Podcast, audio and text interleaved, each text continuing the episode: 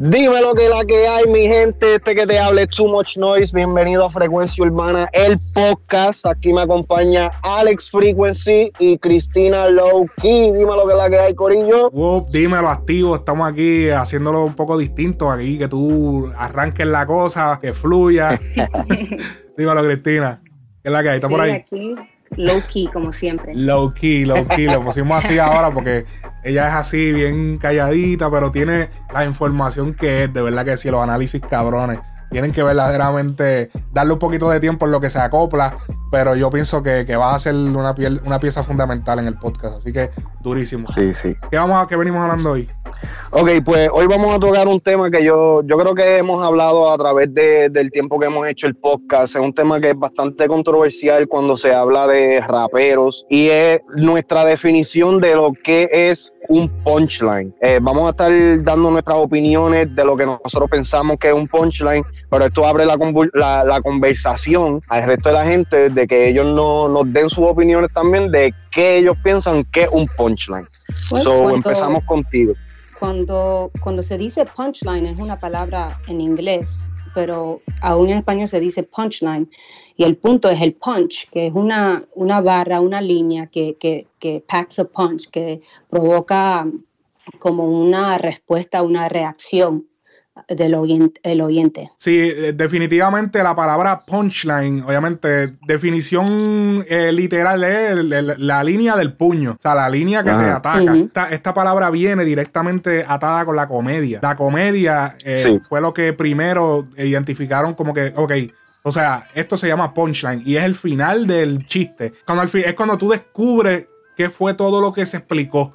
Como que, ok, ah, diablo, todo eso llegó por esto. Y es esa línea sorpresiva que hace que la situación te lleve la situación a otro, a otro, a o o sea, que te haga entender la situación de otra manera. En la música, en la música yo veo el punchline, no solamente una línea. Sí, la línea del final es pues el punchline, qué sé yo, pero yo siento que unas estrofas punchline es cuando tú explicas una situa- la situación perfecta en rima. O sea, por ejemplo, eh, Cosculluela, por ejemplo, tiene lo de lo de la tiradera para Tempo. Por ejemplo, en una de las tiraderas para Tempo, la de TikTok, que él dice que si ya, ya votaste todo el tiempo en la celda, ahora eres modelo, así que nadie me le toca el pelo. Rifando Jordan y no llega ni a las Carmelo. Le puso a su disco Free Music, claro, tiene que ser free. Si los temas son una mierda y más mierda, son todos beats. Ese es el punchline. Él explica, o sea, él cogió ese concepto que Tempo creó, que fue como que free music, eh, música para todos mis fanáticos ahora que salí, y lo convirtió en sí, claro que free.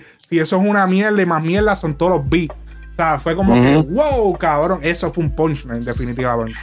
Mira, para mí un punchline eh, está dentro de lo que ustedes dos dijeron. Eh, es una manera como que creativa o witty de decir algo. Eh, para mí tiene que tener un doble sentido, ya sea bueno o malo, y usar referencias de sucesos históricos o revelantes o relevantes que hagan sentido con el tema que se está hablando. Este, tú dijiste que, que lo tenías que escrito y todo. Yo siempre he pensado que un punchline es, es como es la parte de, de un chiste, la que te va a hacer morir de la risa.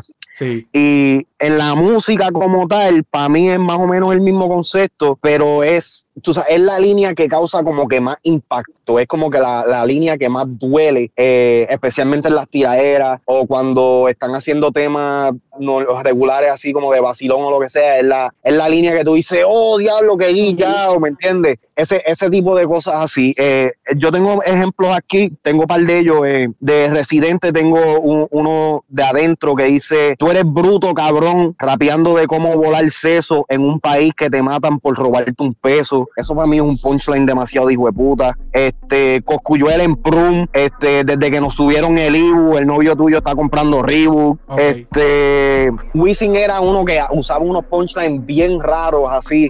Este, usé el de ahora es que ella dice, ella lo sabe todo como la pitoniza. Ajá. Yo tuve que buscarla hasta qué carajo era una pitoniza y todo, cabrón. Sí, exacto, como or- la oráculo, como el oráculo. Exacto. Este, pero que tampoco, eh, eh, ya, ya eh, el, el arte de, de rapear y de cantar y todo eso, ya no es, el, punchline yo no lo siento que es único de el rap. últimamente hemos visto artistas como Sech, que tengo dos ejemplos aquí. En el remix de Pa' mí, él dice eh, que no te tenga en Insta no es que no te siga. Eso para mí es un punchline porque es como una forma creativa de usar e, ese juego de palabras, como que tú sabes que tú tienes que seguir a una persona en Instagram y ellos se dan cuenta, pero qué sé yo, eh, de la manera que lo dijo me, gustó mucho. Y en, en la canción de No, que es de Milly, Farruko y un montón de otros artistas más. Sech también tiene una línea que dice ni que fueran mi contraseña para recordarte. Exacto. Eso, eso, eso está durísimo. Y entonces aquí vemos que, tú sabes, Sech es un artista que no necesariamente es rapero, él canta más.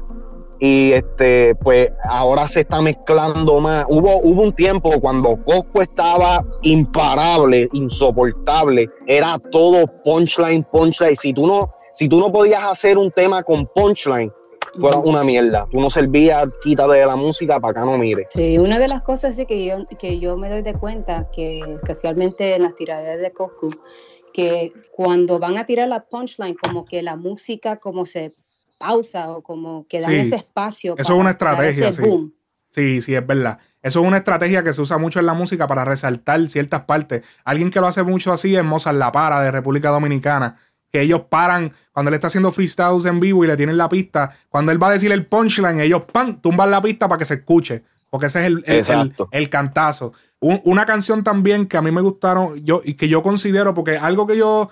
Ok, a lo mejor no es tanto en el punchline, pero la, la descripción de todo que me lleva hasta el final es lo que yo consigo. Yo valoro más como que la explicación de todo hasta que me llevas al punchline. Por ejemplo, eh, la dicen en, el, en, en capítulo 3 con eh, Kendo, en, creo que se llama capítulo 3, Mátalo. Peligro, yo creo que esa. No, era esa, esa es la de Mátalo, que él dice...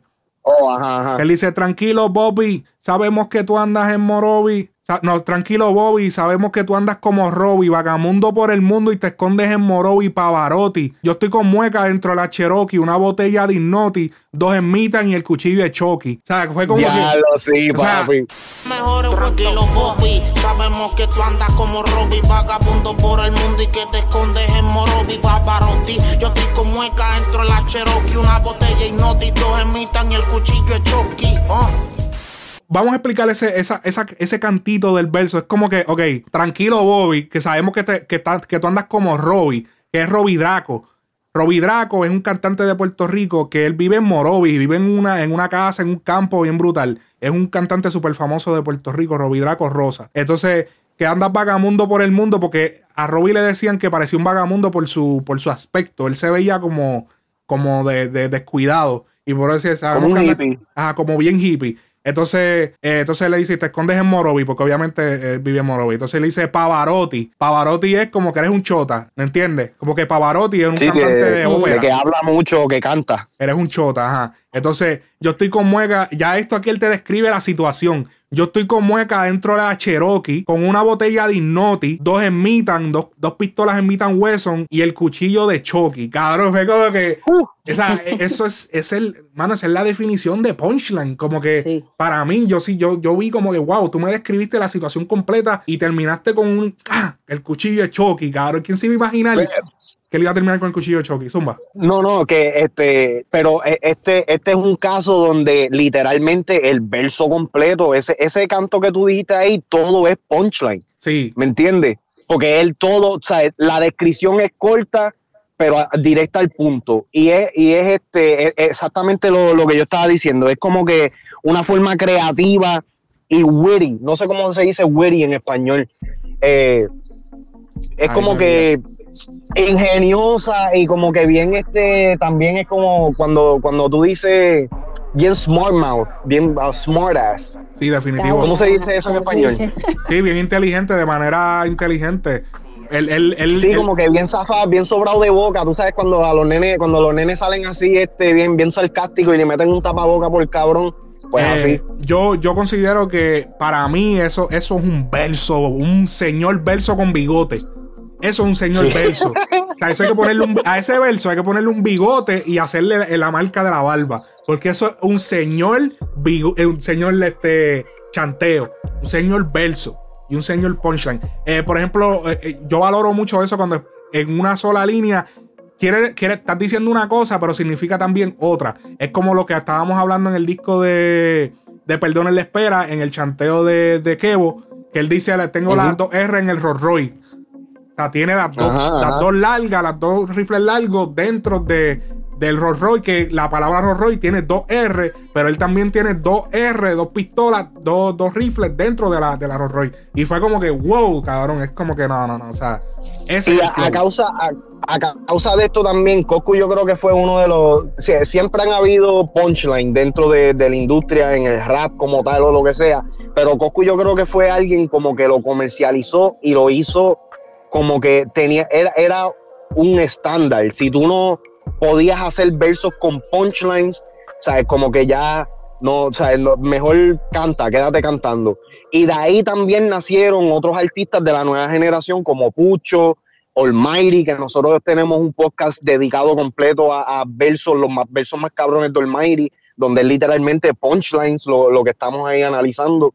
Y, y, ahora en la nueva cepa, como que se ha perdido, no es que se ha perdido el, el hecho de, de, que haya punchlines, pero ya han, han cogido como con un stance más, más preciso a la hora de hacer canciones. No todo tiene que ser tanto punchline, no todo es tan pensado, tan así, tan, tan, tan inteligentemente, no sé, sin quitarle crédito, los temas están cabrones o lo que sea, pero ya esa necesidad de, de tener los punchlines como lo había en el principio del 2010 2011, eh, 2012 por ahí, que era, era necesario, cabrón. ¿sabes? Cuando Coco estaba con eso, eso era algo asqueroso, cabrón. ¿sabes?